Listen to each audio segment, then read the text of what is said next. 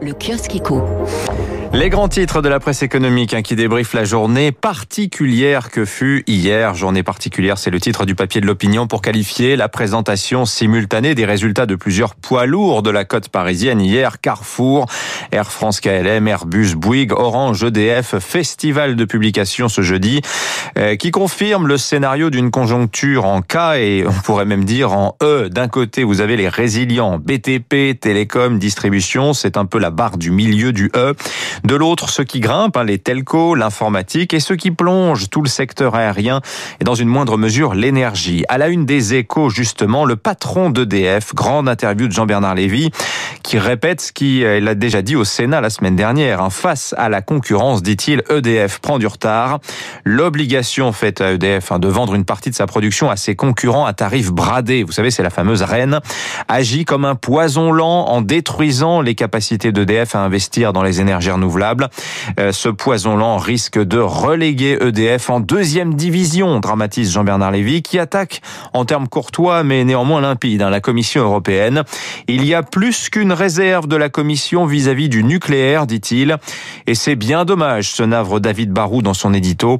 On devrait peut-être considérer les avantages de l'atome quand on voit par exemple les aéliennes figées par le gel en ce moment au Texas. Autrement, le débat qui monte en ce moment, eh bien, c'est sur l'après-Covid, la sortie de crise. Va-t-on revivre les années folles, une phase de croissance hors norme, comme dans les années 20, après la guerre et la grippe espagnole, tirée par l'innovation, le plaisir aussi de ressortir. Un spécialiste de la détection de tendance parle même de la revanche du travelling, shopping, fucking. L'opinion liste ce matin les sept raisons d'y croire. Année folle, ou bien peut-être aussi grande dépression. L'inverse n'est pas exclu. L'opinion nous apprend euh, ainsi qu'Emmanuel Macron prépare un grand audit sur les voies de sortie des mesures de soutien d'urgence. La Cour de cassation doit remettre un rapport en juin.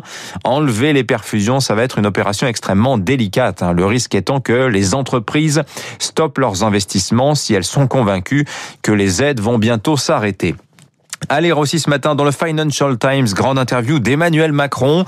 Le président français plaide pour que l'Union européenne et les États-Unis allouent 5% des vaccins qu'ils ont commandés aux pays en développement, des pays que la Chine et la Russie approvisionnent déjà massivement.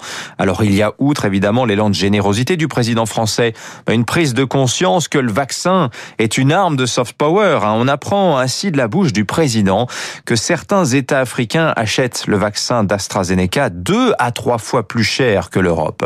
À lire enfin, euh, c'est à nouveau dans l'opinion très éclairant euh, sur le point de vue russe. Qu'attend l'Europe de la Russie se demande avec amertume l'ancien ambassadeur russe en France Alexandre Orlov, agacé de l'appel de l'appel de la Cour européenne des droits de l'homme adressé à Moscou hier pour la libération d'Alexei Navalny.